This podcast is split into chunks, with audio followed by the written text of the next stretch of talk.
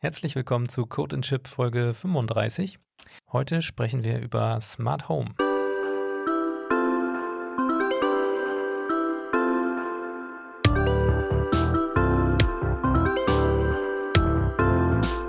Dazu haben wir uns heute wieder einen Gast eingeladen oder der Gast hat angemeldet, dass da Gesprächsbedarf besteht. Und ja, damit herzlich willkommen zurück, Johannes Schildgen.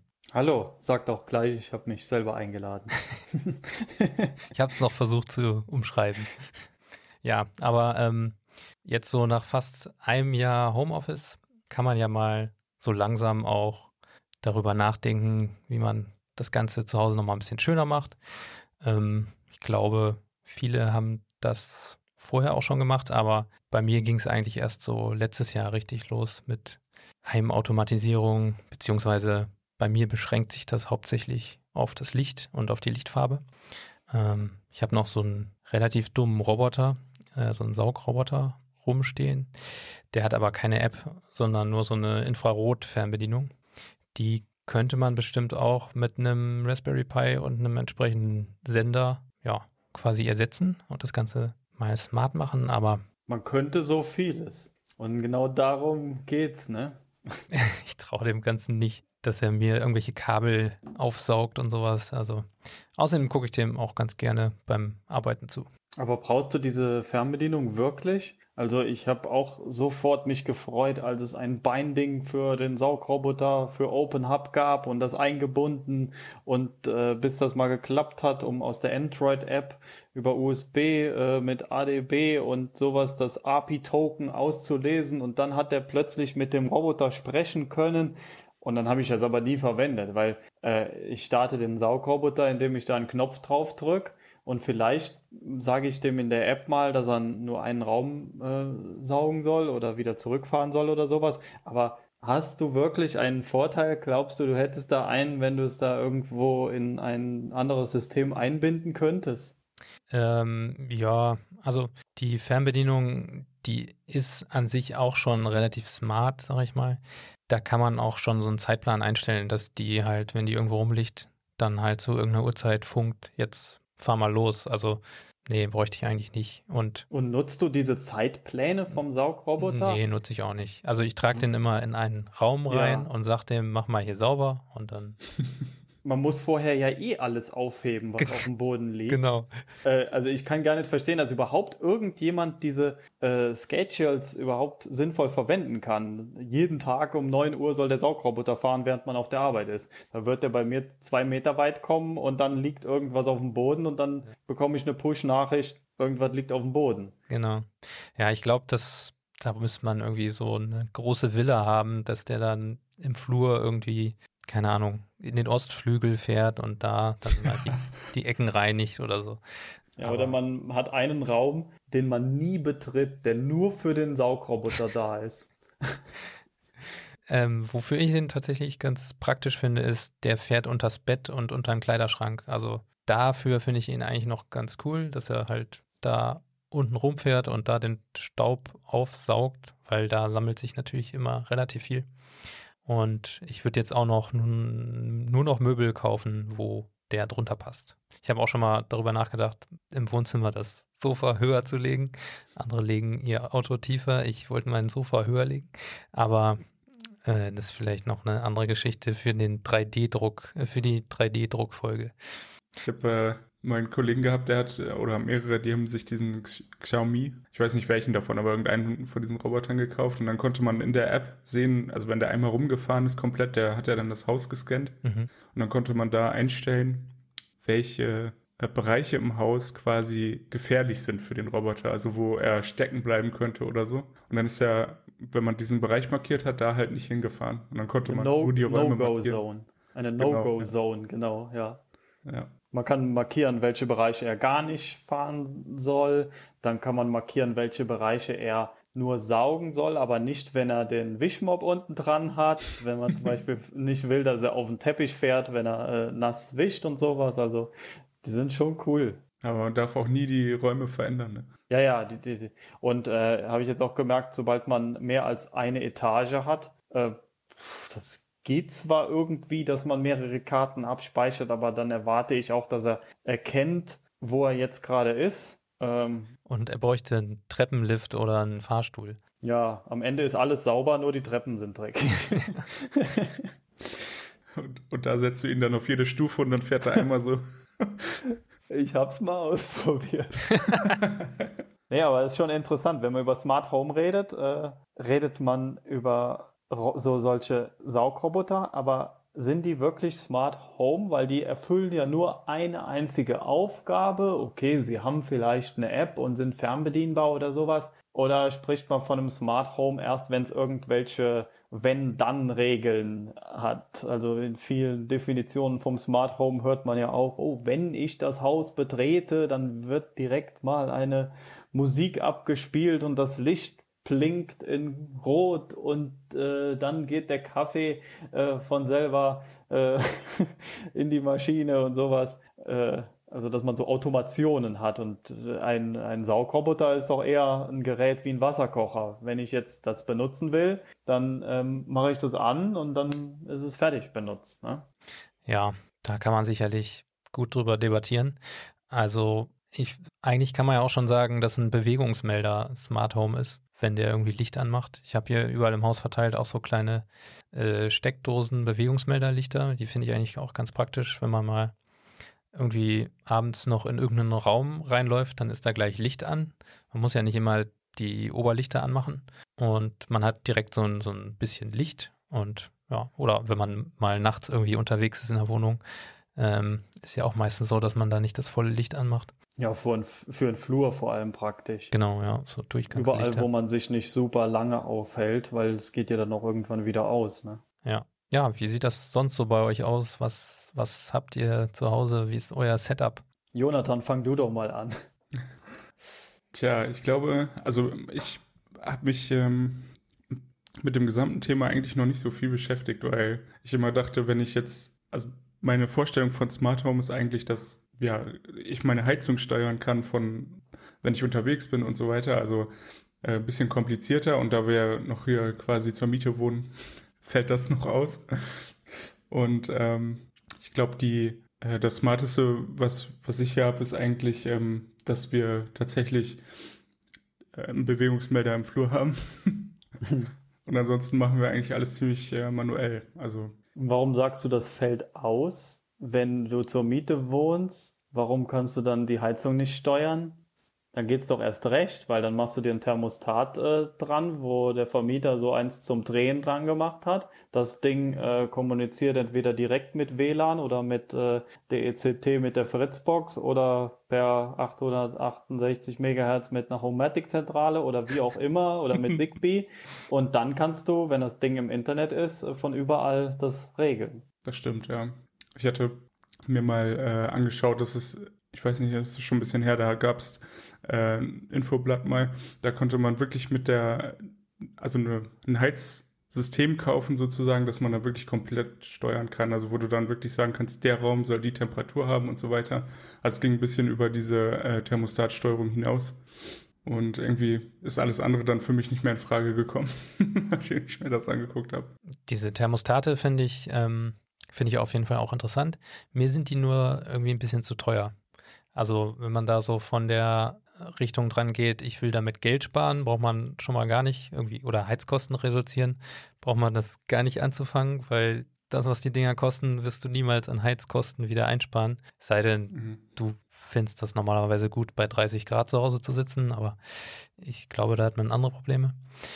Ähm, ja, die Einsparung kommt ja daher, dass du halt nachts und wenn du nicht da bist, die Temperatur runtersenkst. Ne? Ja. Und dafür braucht man ja genau genommen nicht unbedingt irgendein smartes Thermostat für 60 Euro oder so, sondern da reicht ja auch eins äh, aus dem Baumarkt für 15 Euro, wo man Uhrzeiten eintragen kann. Das ist dann mhm. zwar ein bisschen lästig auf dem, auf dem Bildschirm äh, und vor allem, wenn man mehrere Thermostate hat, das für jedes zu machen, aber damit kann man ja auch schon Wochenprogramme machen. Dann kann man natürlich nicht von unterwegs steuern, aber dann hat man damit schon mal das meiste geschafft. Und wenn man dann eins mit Bluetooth kauft, die kosten fünf Euro mehr, dann ist das ein bisschen komfortabler, dass man es zumindest von, wenn man zu Hause ist, also in der Nähe des Thermostats ist, kann man es dann steuern. Und wenn man dann noch, das, was ich vorhin gesagt habe, äh, mit, äh, mit irgendwie einer Internetanbindung macht, dann kann man es auch von unterwegs machen. Aber mhm. macht man das wirklich so oft? Also hättest du da oft gedacht, Jonathan, äh, ich bin jetzt fertig mit der Arbeit, wenn ich jetzt schon auf dem Nachhauseweg das, die Heizung warm machen könnte, das wäre äh, eine Bereicherung. Ja, wir sind am Wochenende oft unterwegs, also wenn jetzt nicht gerade Corona ist. Und äh, haben dann quasi die Heizung auch immer aus, sozusagen. Und ich hätte halt so das cool gefunden, wenn man dann quasi sagt, so eine Stunde bevor man zu Hause ist, kann man die dann halt einfach remote anmachen. Und dann ist es halt einfach an den, in den Räumen, wo ich will, halt warm. Das hätte ich schon als einen Benefit gefunden. Also zumindest halt für diese Tage, wo man dann eigentlich ja samstags weggefahren ist und sonntags zurückkommt abends. Mhm. Ja. Ähm, das ja. war tatsächlich auch meine erste Sache, die ich so Smart Home mäßig gemacht habe mit den Heizungen. Und ähm, wir sind jetzt umgezogen und wo wir jetzt sind, habe ich so ziemlich alles gemacht, außer Heizungen. Weil wenn man ein Haus hat, was extrem gut gedämmt ist, ist einfach immer 23 Grad oder so. Da braucht man keine Heizungssteuerung mehr. Das habe ich mich auch lange informiert und ich konnte es nicht glauben, aber ähm, da macht tatsächlich ein Runterregeln nachts und wenn man weg ist, überhaupt keinen Sinn mehr. Das bringt keine Einsparung. Da ist das Sparsamste, was man machen kann, das ganze Haus in jedem Zimmer immer konstant auf einer Temperatur zu lassen. Schwierig zu, äh, äh, zu verstehen. Ich verstehe es selber auch nicht, aber dann braucht man den ganzen Kram auch wieder nicht. Aber äh, zum Beispiel einmal, äh, unsere, unsere Heizung hat so einen Schalter, wo man die komplett ausmachen kann, so einen Notausschalter im Flur. Da sind wir einmal ähm, aus Versehen drangekommen und das ist erst mehr als einen Tag später aufgefallen, dass es jetzt kälter wird. Und das bei den Temperaturen hier jetzt im Dezember, die da gewesen sind, jetzt ist Januar.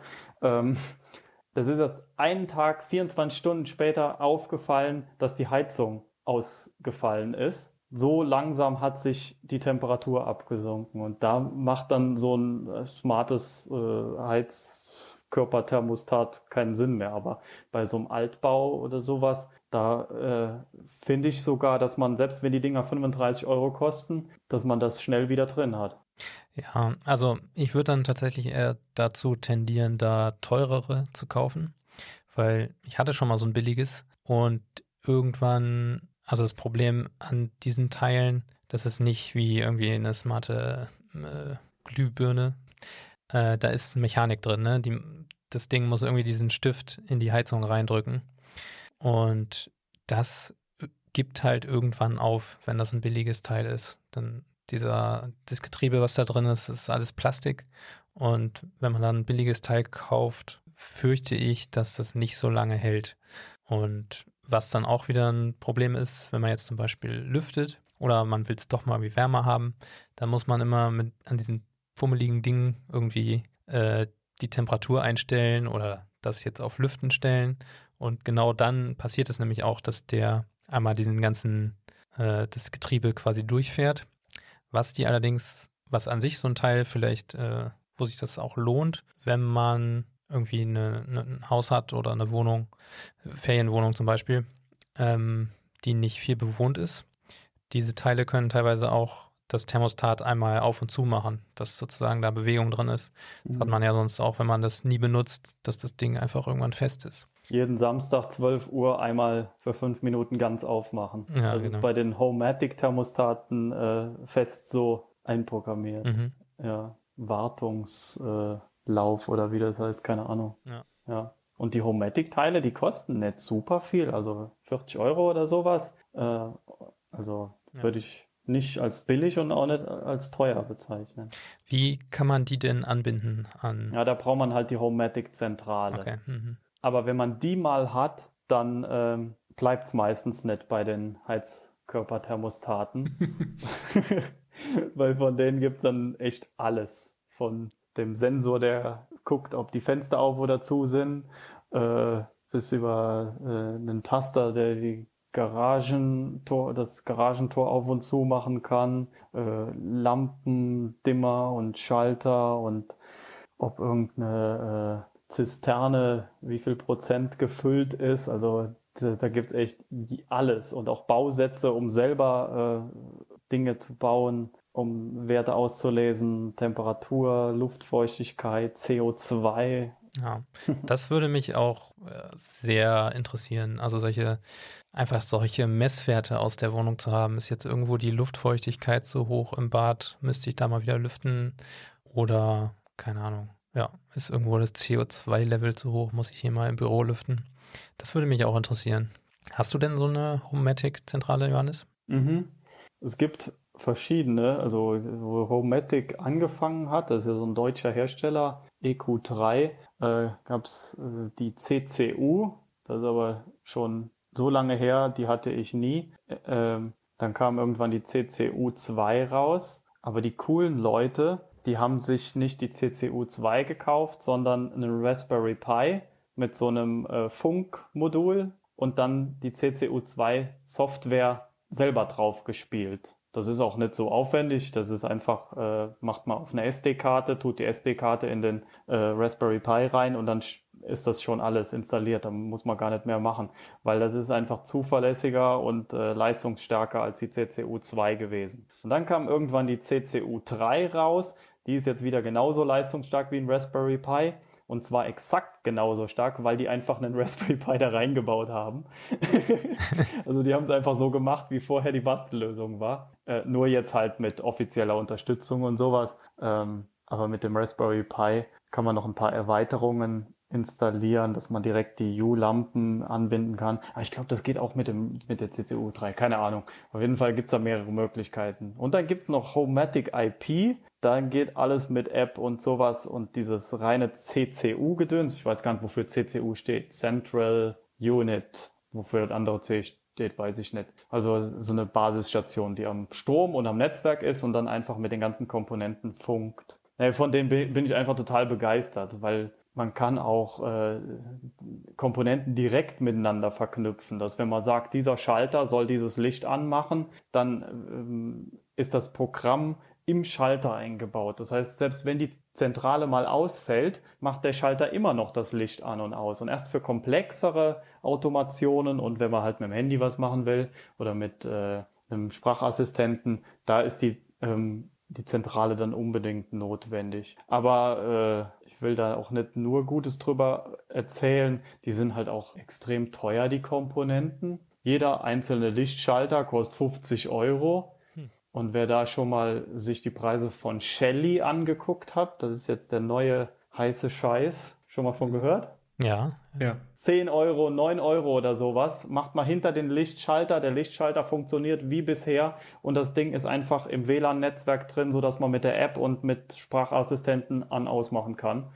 Mehr braucht man ja eigentlich nicht. Ne? Und die sind wohl auch zuverlässig. Aber ich bin irgendwie kein Freund von WLAN, weil WLAN ist nicht dafür gemacht, dass da zig oder hunderte Geräte gleichzeitig immer online sind. Die brauchen ja auch viel mehr Strom als irgendwie eine Funktechnologie, die für extra für Smart Home Geräte gemacht wurde. Mhm.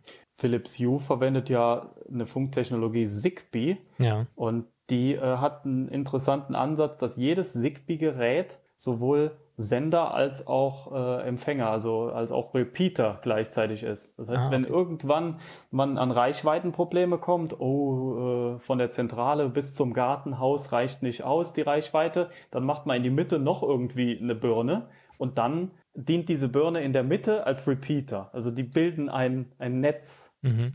Ein Mesh. Einfach nur ein, ein Mesh, ja. Ja, ich habe äh, hier zu Hause diese IKEA-Sachen. Äh, die basieren, glaube ich, auch auf Zigbee. Mhm. Und also da bin ich auch relativ zufrieden mit. Die IKEA-App ist jetzt nicht das Tollste, aber IKEA hat auch, das Ganze heißt äh, Drahtfree. Früher hieß das so, ne? Mittlerweile heißt es einfach IKEA Smart Home, oder? Oder heißen sie immer noch Drahtfree? Also die einzelnen Elemente davon heißen immer noch Draht, hm. Drahtfree, wie auch immer man das ausspricht.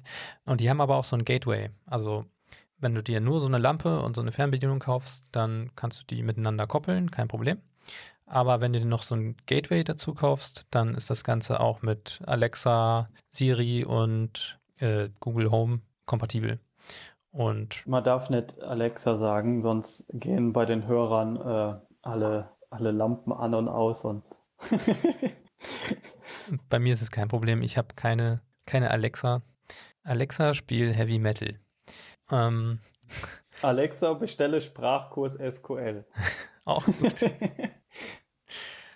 nee, aber ähm, ja, wenn man so ein IKEA Gateway hat, da kommt man, finde ich, auch schon relativ weit mit. Und was ich jetzt auch noch mal über Weihnachten gemacht habe, ist mir auf meinem Raspberry Pi äh, Home Assistant zu installieren. Das ist auch so ein ja, Community-Betriebssystem, auch als Smart Home Lösung. Und das kann sich eigentlich in so gut wie alles, was es da so gibt, reinhacken. Also es benutzt natürlich die offiziellen APIs und alles und man muss es auch freischalten, dass es funktioniert.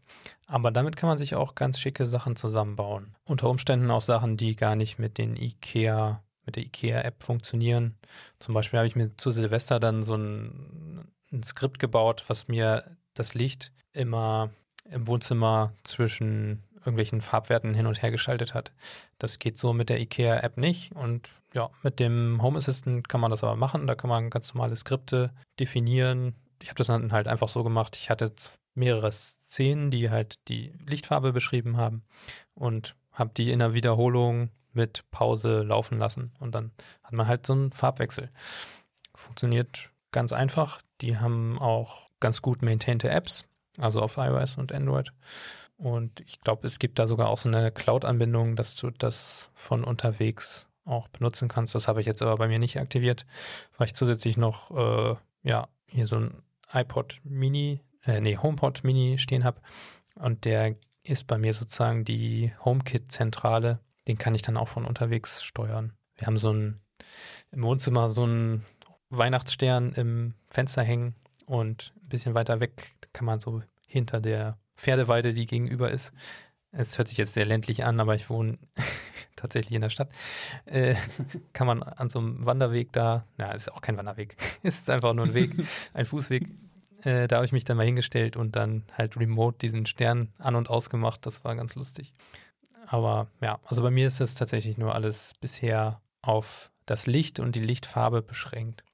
Was Aber du kannst von unterwegs steuern. Genau, ja. Weil ich halt diese, die, die IKEA das IKEA Gateway habe und das ist mit Apple HomeKit kompatibel. Ah, okay. Du hast also den IKEA Gateway mit HomeKit verbunden und nicht genau. Home Assistant. Also das geht dann an Home Assistant vorbei. Genau, man kann das alles auch parallel mhm. betreiben. Also das Home mhm. Assistant nehme ich dann ganz gern so zu Hause als Dashboard. Da habe ich mir dann verschiedene Szenen draufgelegt.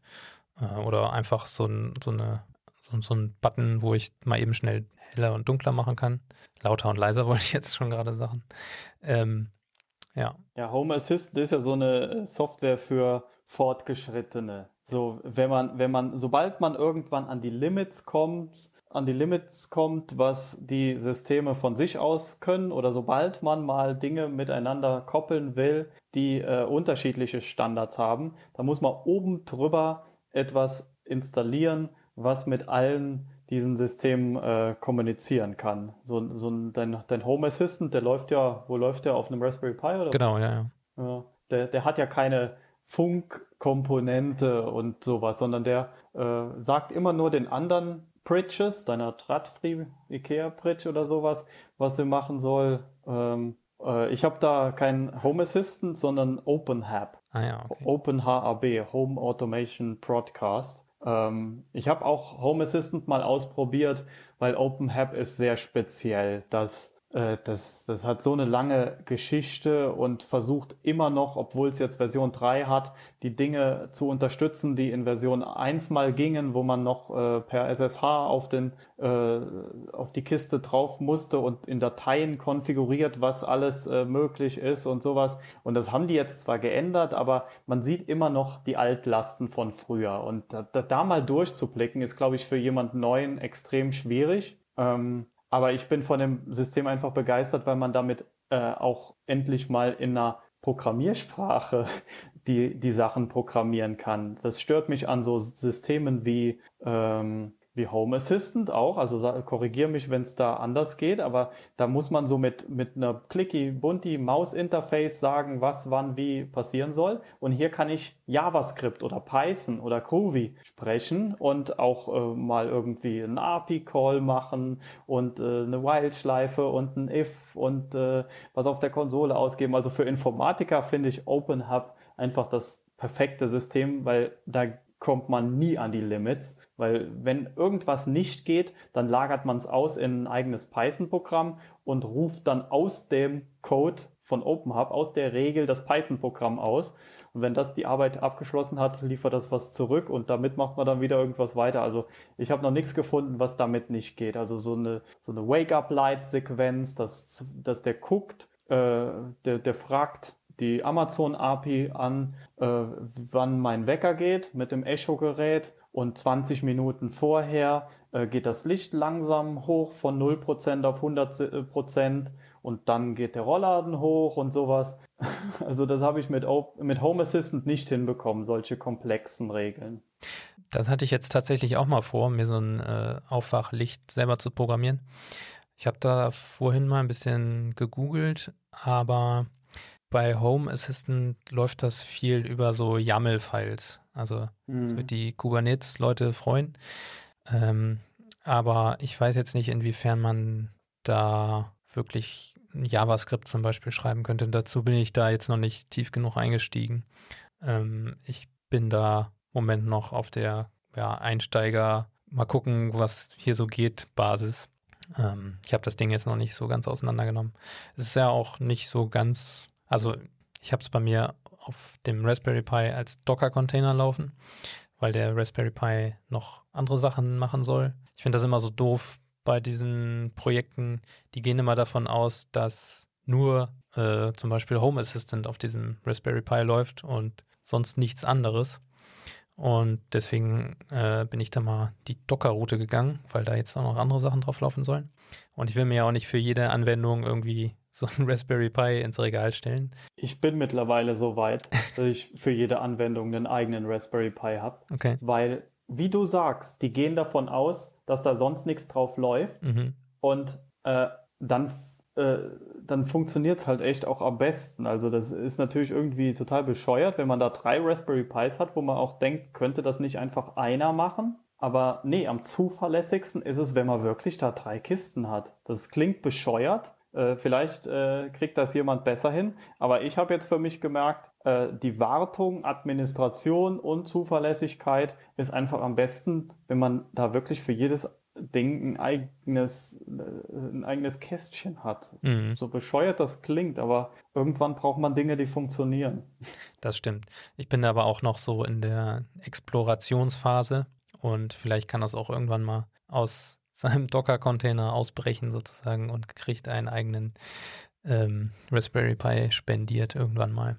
Home Assistant hat ja sogar ein eigenes äh, Kästchen rausgebracht, ne, was man kaufen kann bei deren Shop für die Leute, die, die sich gar nicht damit beschäftigen wollen, was aufzusetzen. Mhm. Dann kann man sich einfach einen fertigen Home Assistant nach Hause bestellen. Einfach ein Kästchen, wo alles schon fertig eingerichtet ist. Ja, auch nicht schlecht, wenn man jetzt da sonst nicht so viel Lust hat, das alles selber einzurichten. Würdet ihr denn sagen, dass äh, die Administration das am Ende wieder wettmacht? Also die, die, den, den Benefit, den ihr da sozusagen von bekommt, die Arbeit wieder Doch, wettmacht? Das würde ich schon sagen, ja.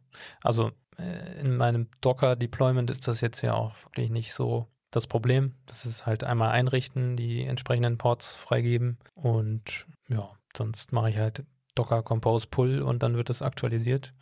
Ja. Aber ich glaube, das sucht man sich ja auch absichtlich so ein bisschen aus. Man will ja auch das einrichten und sowas. Und das ist dann auch so die Schwierigkeit, wenn Leute mich fragen nach irgendeiner Empfehlung, die wollen Smart Home und sowas. Ich würde denen niemals die Sachen empfehlen, die ich benutze. Ja. Weil äh, das will ich keinem antun, was man da, äh, also Docker Compose brauche ich jetzt zwar nicht, aber da muss man schon mal mit einer Shell sich mit SSH mit dem Ding auch mal verbinden, um die Logdateien anzugucken oder mhm. sowas.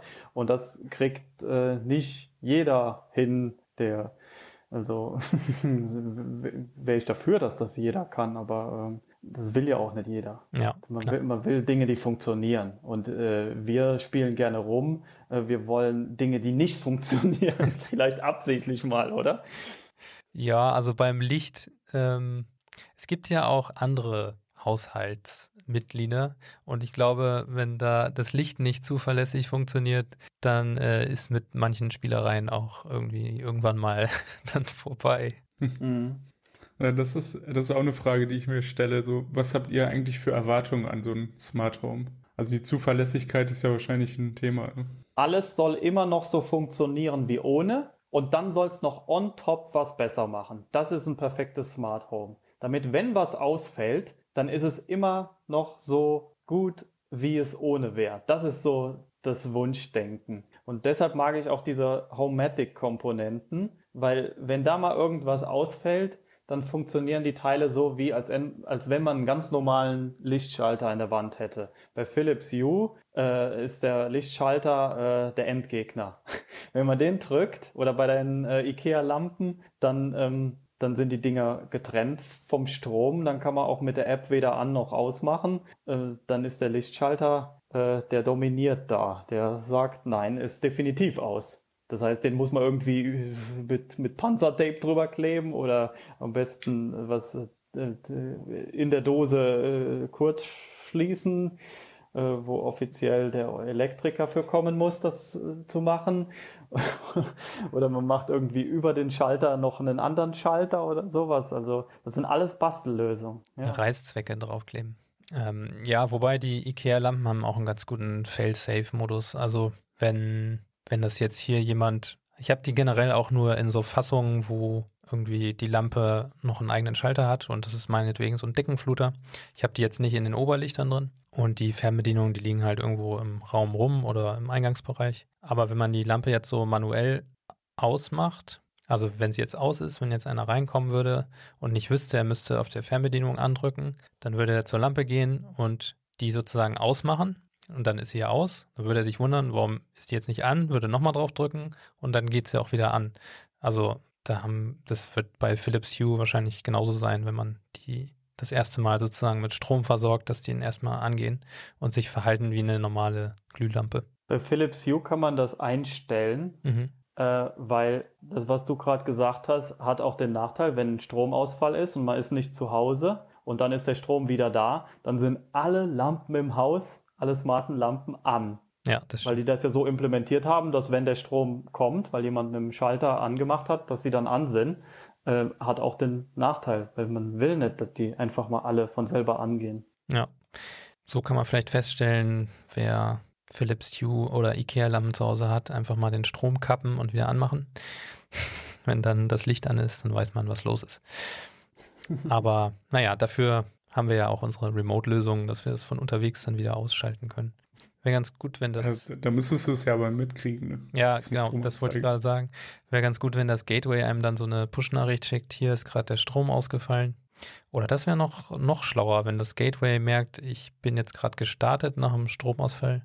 Ah, wobei, nee. Das kannst du ja mit Home Assistant machen. Ja. Also äh, es gibt ja nicht nur den äh, also man erstellt ja Regeln und Regeln haben immer äh, die Form wenn, dann. Mhm. Also wenn ich den Schalter drücke, dann soll Licht an. Wenn ich äh, in den Flur gehe, dann soll das passieren und sowas. Und da gibt's äh, bei den Systemen ja meistens auch die wenn, äh, die, die, ähm, das Event System Start. Also wenn mhm. man gestartet ist, dann könnte der ja sagen, es war gerade ein Stromausfall oder sowas. Ja. Oder irgendwie kann man das ja feststellen. Also wenn du das willst, kannst du das schon manuell einbauen. Was ich noch einen ganz positiven Nebeneffekt von dem Home Assistant fand, ähm, der verbindet sich ja mit dem IKEA Gateway und der kann auch den Batteriezustand von allen Fernbedienungen auslesen, was so die IKEA-App gar nicht anbietet. Also sie sagt einem wahrscheinlich, ich hatte es noch nie, dass irgendwie eine Batterie leer war. Wahrscheinlich sagt die einem irgendwann hier von der Fernbedienung ist die Batterie leer. Aber in Home Assistant kann ich tatsächlich sehen, wie viel Prozent die Batterie noch hat von gewissen Fernbedienungen. Das fand ich auch noch, also es hat mich überrascht, dass das, dass sowas dann auch noch möglich ist. Ja, und man glaubt gar nicht, äh, was diese Sensoren äh, einem noch für Daten liefern. Äh, wer hätte zum Beispiel gedacht, dass der Philips Hue Bewegungsmelder, den man so in den Flur und so machen kann, dem kann man auch die Temperatur auslesen. Also mhm. ich war, jeder hat auch einen eigenen Temperatursensor integriert. Ja, das ist auch nicht schlecht. Ja, dann brauchen wir schon mal weniger Temperatursensoren, weil jeder Bewegungsmelder schon mal einen integriert hat. Praktisch, oder? Ob die jetzt super genau sind, die sind wahrscheinlich nicht auf eine hohe Genauigkeit optimiert, aber da hat man schon mal einen Anhaltspunkt. Mhm. Besser als nichts. Ne? Von diesen kleinen, es gibt ja auch so lose Thermometer mit äh, Hygrometern noch integriert. Das ist ja da auch so, wenn man vom gleichen Hersteller das gleiche Modell nebeneinander stellt, dass die alle unterschiedliche Lufttemperatur und ja, vor allem Feuchtigkeit anzeigen. Mhm. Ähm, hast du, Johannes, da irgendwie gute Sensoren für dich gefunden oder benutzt du da diese Philips Bewegungsmelder? Oder die Homematic. Homematic. Homematic. Okay. Ja, vor allem wegen Luftfeuchtigkeit. Äh, da gibt es von Homematic auch einen mit Display. Die passen in jeden ganz normalen Lichtschalter. Also wenn man irgendwo an der Wand so ein, so ein, so ein Lichtschalter und eine Dose unten drunter hat mit so einem Zweierrahmen, dann macht man da einfach einen Dreierrahmen hin und da dann diesen ähm, Sensor dran. Dann hat man direkt unter dem Lichtschalter auch äh, so ein Display, wie warm es in dem Raum ist oder sowas. Sowas finde ich praktisch. Und die gibt es dann auch noch mit so einem Stellrädchen, dass man dann auch noch äh, das Thermostat äh, dann auch damit stellen kann, hoch, runter regeln und sowas. Also die haben echt sich was bei gedacht. Ja, wahrscheinlich wird die Folge doch irgendwann relativ teuer für mich, wenn ich mir das auch alles noch kaufen muss hier. ähm, Finde ich auf jeden Fall interessant, so Messdaten von der Wohnung zu haben. Aber wenn man sparen will und gern experimentiert und du eh so einen Home Assistant schon installiert hast, dann kannst du dir auch mal einfach so China-Produkte angucken dann dein, dein, Raspberry Pi hat doch bestimmt auch einfach ähm, Bluetooth integriert, oder? Ansonsten gibt es ja für 3 Euro einen USB-Bluetooth-Stick und dann können die mit den ganzen äh, Xiaomi oder Aquara oder wie die heißen, so Sensoren mhm. ähm, kommunizieren und die kosten nur 5 Euro und können die Temperatur und Luftfeuchtigkeit auslesen. Habe ich aber noch nie ausprobiert, lese ich immer nur. Ich denke mir immer, funktioniert das dann auch so zuverlässig. Ja. Auf der anderen Seite, oh, dann hat man halt mal keine Temperatur, da, da, passiert ja nichts Schlimmes. Aber man muss sich dann wieder drum kümmern, das genau. doch irgendwie wieder zu fixen und so. Aber man kann es ja mal ausprobieren und solange es funktioniert, lässt man es und wenn es irgendwann nervt, dann steigt man halt auch was anderes um. Ja, bei Bluetooth wäre ich mir nicht so sicher, ob das hier äh, wirklich in, jede, in jeden Raum reicht. Mhm. Von, nee. von da, wo der Raspberry Pi steht. Nee, nur in denselben wahrscheinlich. Ja. Und da müsste man, braucht man für jeden Raum einen eigenen Raspberry Pi. Aber dann hätte man auch das Problem nicht, dass man, oh, ach nee. Das, und dann kann man auch wieder direkt an den, an den, äh, wie heißen die, äh, die Kontakte GPIOs oder so vom Raspberry Pi, dann könnte man da auch direkt den ja, Temperatursensor den dran klemmen. DHT22 oder wie der heißt, der kann das ganz gut auslesen. Das ist dieser Standardsensor, der Temperatur und Luftfeuchtigkeit auslesen kann, glaube ich. Was kostet der? 4 Cent. Ja, der ist nicht sonderlich teuer. äh, haben wir ihn teuer bestellt. 1,50 Euro. Wie ist das denn bei euch? Habt ihr, habt ihr so komplexere Regeln auch, dass ihr sagt, äh, so Johannes, du hast es ja eben gesagt, wenn äh, dass du so eine Aufstehroutine mal gebaut hast, ist das was, was nee. du auch benutzt tatsächlich? Ach so, du, mein, du meinst diese Wake-up-Routine. Die ja. Aber ich finde, bei allen anderen komplexen Routinen gibt es mehr Ausnahmen, als äh, die Regel ist. Und deshalb glaube ich, wird man mit jedem zu komplex programmierten Ablauf irgendwann genervt sein, weil mhm. heute dann doch jemand zu Besuch ist, der äh, der dann irgendwas auslöst, was hätte so nicht sein sollen und dann ist doch das Handy im Flugmodus, aber in der Regel steht drin, dass die Fritzbox die MAC-Adresse vom Handy da braucht, um irgendwie eine Anwesenheit zu erkennen und äh, also ich finde, irgendwann äh, beschränkt man sich dann doch wieder auf sehr einfache Sachen, mhm. weil die funktionieren. Das war auch immer meine Angst sozusagen, dass man, wenn man, mhm. man sieht ja manchmal in, äh, in so Videos, dass die Musik mit einem mitläuft, wenn man durch die Räume geht quasi. Ne? Ich mache in der Küche meine Musik an und dann gehe ich durchs Haus und überall gehen die smarten äh, Lautsprecher an, wo ich halt bin. Und wo ich dann auch immer denke, ja, aber vielleicht will ich das ja gar nicht. Ne? Vielleicht will ich ja für, vielleicht habe ich ja für meine Freundin jetzt ein Hörbuch angemacht, weil das halt an meinem Handy einfach so ist, weil wir es da angefangen haben und jetzt gehe ich weg, dann will ich ja nicht, dass das Hörbuch mir, mir mitkommt und so weiter. Also es ist kompliziert, sag ich mal. Mhm. Ja. Weil so, sonst müsste es ja in den Kopf reingucken und wissen, äh, dynamisch wissen, was ich eigentlich möchte, ne? Von meiner smarten äh, Steuerung. Es gab mal irgendwann so einen Film, äh, das war so halb Fiktion über Microsoft, glaube ich, sollte das sein. Ähm, da war das auf jeden Fall so, dass in irgendeiner Villa, ähm, wenn man halt in einen Raum gekommen ist, dann hat sich das Licht an die Persönlichkeit angepasst. Mhm. Und das finde ich, sieht immer in Filmen irgendwie, ja, macht voll den Eindruck, aber da hat man ja auch wieder das Problem, wenn man irgendwie nachts, also ja gut, man könnte das irgendwie uhrzeitabhängig machen, dass dann nachts dunkler sein soll oder so. Aber ich wüsste auch nicht, wie man das so hinkriegt, dass das immer funktioniert. Entweder müsste man irgendwie so ein Armband tragen, was so ein Beacon immer abstrahlt, dass das Haus sozusagen weiß, wer da in den Raum kommt. Oder man muss das irgendwie in die Hausschuhe einbauen, ich weiß es nicht. Ja, es müsste ja auch wissen, in welchem Zustand ich bin. Also ja. vielleicht will ich ja nachts lange aufbleiben und das Licht soll hell sein. Ja, klar. Ja, und dann bist du doch wieder mit dem Handy unterwegs und sagst, ah, das Licht muss jetzt aber hell werden. Mhm. Oder mit der Fernsteuerung und so. Ja, ja oder halt die, Besuchs-, die Besuchssituation, ne, wo dann wirklich alles anders ja. ist.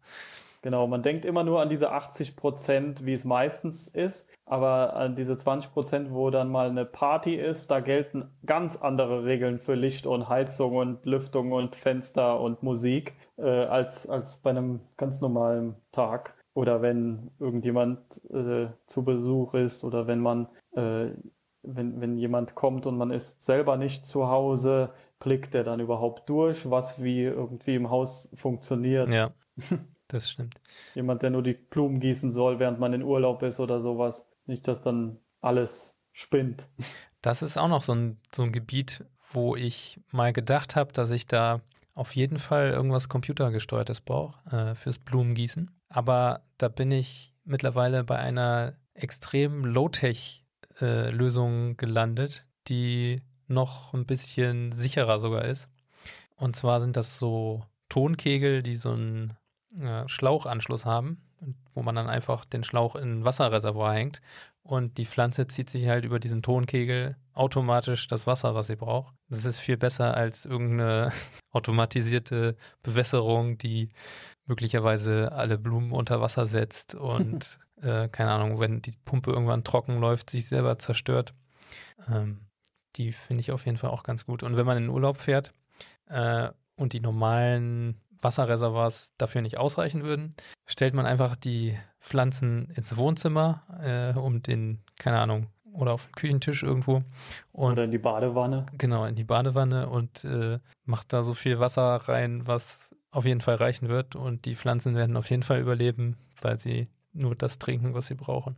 Also, also ohne Elektronik oder was ist das? Genau, das ist rein mechanisch oder mhm. physikalisch. Mhm. Das sind einfach so Tonkegel, äh, die haben dann so einen Aufsatz oben, die muss man einmal in Wasser einweichen und man füllt da so ein bisschen Wasser rein und dann ziehen die sich einfach da das Wasser rein. Mhm.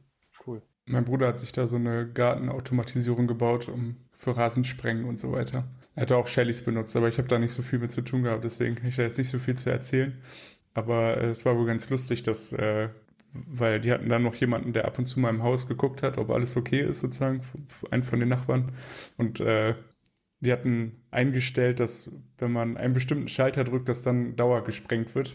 Und derjenige wollte das Licht anmachen und hat halt den falschen Schalter gedrückt. Und äh, hat dann eine Stunde später angerufen und gesagt, hier, es ist jetzt 10. und die Rasensprenger sind noch an, irgendwas stimmt nicht. Oh je. Auch da gibt es eine Tonkegellösung für, für Outdoor.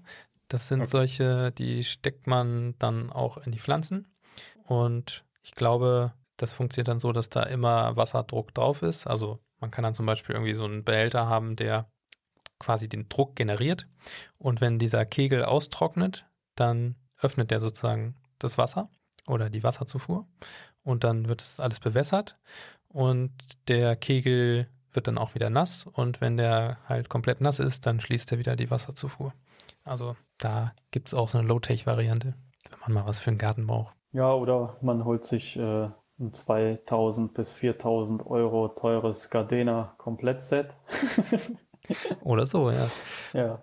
Nee, also da, das ist schon verrückt, was, was es da alles gibt und so. Aber äh, Jonathan, wie du sagst, mit diesen Shellys, die kosten 9 oder 10 Euro, die können einfach einen Kontakt schließen oder aufmachen und mehr braucht man für so ein Ventil, äh, die es für 15 Euro gibt, äh, ne, mehr braucht man da auch nicht und dann, dann hat man hat man eine elektrische Billiglösung, um irgendwas zu bewässern oder so. Ja. Ja, ich weiß, dass er da ähm, so magnetische Ventile hatte und die dann wirklich nur mit so einem Inputsignal quasi gesteuert werden können. Ja. Dann, dann, wenn da 24 Volt anlegen, dann ist das Ventil auf. Wenn da keine 24 Volt anlegen, dann ist das Ventil zu. Das heißt, man braucht genau. ein Netzteil, was einem 24 Volt gibt und irgendwas, was den Strom entweder durchlässt oder nicht. Und das kann das Shelly sein, das kann ein Homematic-Teil sein, das kann dieses Gardena-Teil sein. So. Das, das ist das, was Spaß macht. Man kann sich dann auch selber überlegen und so, äh, wie kriegt man es jetzt am besten hin. Ja. Habt ihr irgendwelche Ideen für Smart Home Automatisierungssachen, wo ihr sagt, die gibt es jetzt noch nicht, aber da würde ich meinetwegen 1000 Euro für ausgeben? Vielleicht eine Alarmanlage, die nicht nervt. Jede Alarmanlage basiert darauf, dass man irgendwie, wenn man nach Hause kommt, äh, irgendwie einen Code eingibt oder sowas und wenn man weggeht, dass die dann aktiviert werden muss. Äh, am besten wäre es ja eigentlich, wenn man gar nicht merkt, dass man eine Alarmanlage hat, aber dass das, dass das zuverlässig geht mit allen Ausnahmen und auch da nicht gucken, ob mein Handy im WLAN ist oder sowas, weil äh, das ist auch mal im Bluetooth und auch nicht gucken, ob die Tür zugeschlossen ist, weil das könnte der Einbrecher ja auch aufschließen von innen wieder oder sowas. Also das wäre so was, was ich noch nicht gefunden habe, eine Alarmanlage, die nicht nervt.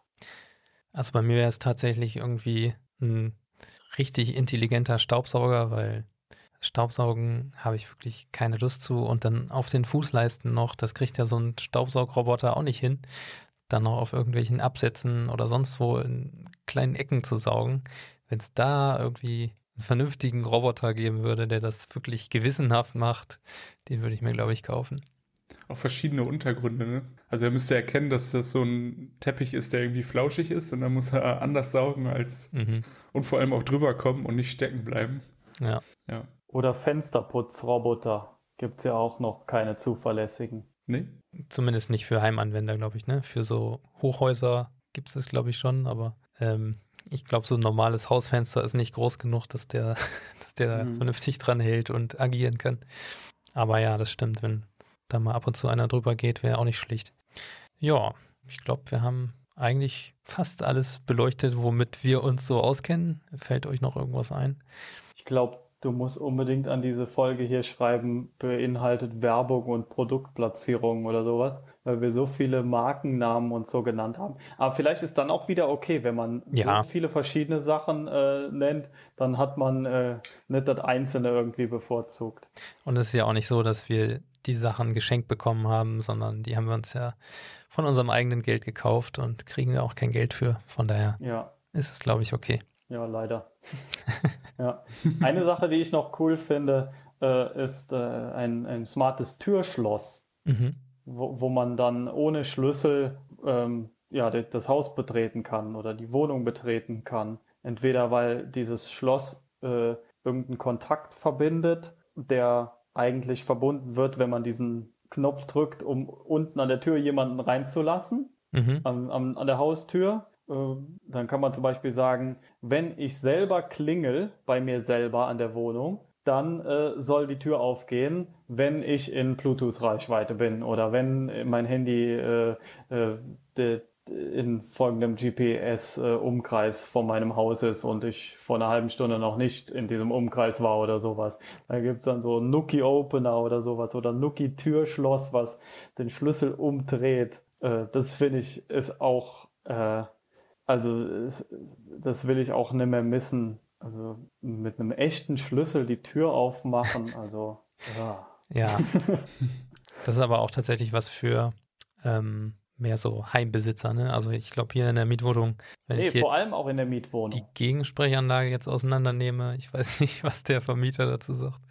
Äh, das ist überhaupt kein Problem. Die sind extra für so Mietwohnungen Mhm. gedacht, diese Nuki Opener. Das, äh, ja, man, man macht da halt die Abdeckung auf und äh, also wie, wie groß ist so eine Gegensprechanlage? So 30 Zentimeter hoch oder sowas, ne? Und die macht man auf und dann sieht man, da drin ist äh, äh, so, so, so, so groß wie ein Knoppers äh, eine Platine, die alles regelt. Und da gehen fünf Drähte, nee, noch niemals, zwei oder drei Drähte nur rein oder so. Und die macht man halt, jo, die macht man halt raus und in dieses Steuergerät. Und dafür kann der jetzt auch sagen, dass äh, unten aufgemacht werden soll oder sowas. Aber da finde ich, ist, muss man keine Bedenken haben, dass man irgendwas da zerstört oder sowas. Das hat man in einer Minute wieder zurückgesetzt in den Ursprungszustand. Na gut, okay.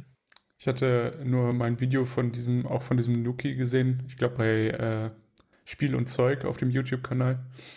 Und der hat, äh, der hat das quasi an der Haustür außen auch. Und das, oder ein Problem, was er damit hatte, war, der Türschlüssel steckt halt in diesem Ding drin. Also man kann das nicht aufschrauben von außen, nur von innen. Man baut quasi den ganzen äh, Schließmechanismus aus der Tür aus und baut dann so ein Nuki-Schloss ein, sozusagen, was du dann von überall steuern kannst, also was dann wirklich smart ist, aber der, da steckt dann halt der Schlüssel drin. Nee, du baust ja nichts aus. Was meinst du mit ausbauen? Du lässt alles so, wie es ist, machst innen einen Schlüssel rein und dann setzt du das Nuki-Türschloss oben drauf. Entweder mit einem Ja, starken genau, der Klebe steckt dann aber immer drin. Klebepad. Ja, man braucht dann auf Ja. jeden Fall ein Schloss, äh, was von außen noch funktioniert, wenn innen ein Schlüssel Ja. steckt. Mhm. Genau, Äh, das hat aber er auch das gesagt. sollte man ja haben. Also wenn man das nicht hat, würde ich sowieso das Schloss wechseln. Ja, das stimmt. Ich, ich glaube, ein Kollege von mir, der hat auch äh, viel Heimautomatisierung und auch so ein Nuki-Schloss. Ähm, aber er war bisher ein bisschen podcast-scheu, also vielleicht kriegen wir den noch für eine, für eine zweite Nachfolge äh, Folge für das Ganze angeheuert. Also Daniel, wenn du zuhörst, sag mal Bescheid. Alles klar. Dann würde ich sagen, war's das für diese Woche. Schön, dass äh, du wieder dabei warst, Johannes. Vielen Dank für die Zeit.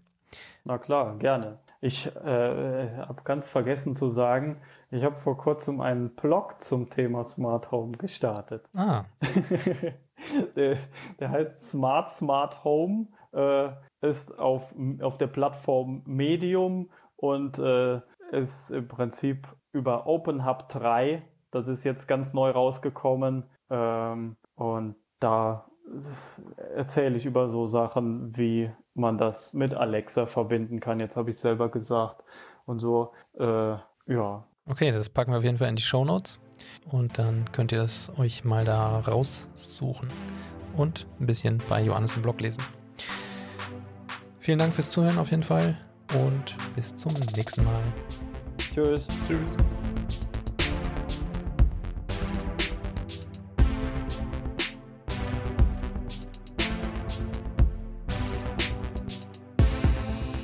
Ja, ist auch eine interessante Diskussion. Ist Smart Home eine Form von Augmented Reality? Man erweitert die Realität um, um virtuelle Komponenten, ja. Kann man diskutieren. Kann man diskutieren. Hat wahrscheinlich so noch keiner diskutiert. Nee, sehr, sehr akademisch. Ja, ich meine, fängt ja schon da an, wo es wäre Smart Home, auch wenn ich jetzt eine Dings, hier so eine Augmented Real- Reality Brille auf habe. Smart Dann- Home Definitionen fangen wir besser nicht an. Denn, äh, also äh, jede Definition, in der das Wort Kaffeemaschine drin vorkommt, äh, sagt schon einiges aus, was die Leute für ein Verständnis von Smart Home haben. Also es gibt ja auch den HTTP-Status äh, I'm a Teapot. I'm a Teapot, was hat der für ein ähm, Code? Ähm, ich glaube, das ist irgendwas, auf jeden Fall kein 400 oder 500er. 418. Ah, doch, 418, okay. Ja. Aber das ist ja dann Client, Client-Error, ne? Ich habe den RFC nicht gelesen dazu. Eigentlich doch, ich glaube, die 400er, das sind, äh, also ja, 400er sind Client-Errors. Kennt ihr http.cat?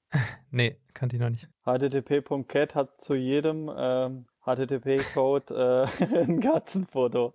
Sehr gut. Ähm, not found, method not allowed. Ja. Log, Da sind gute dabei.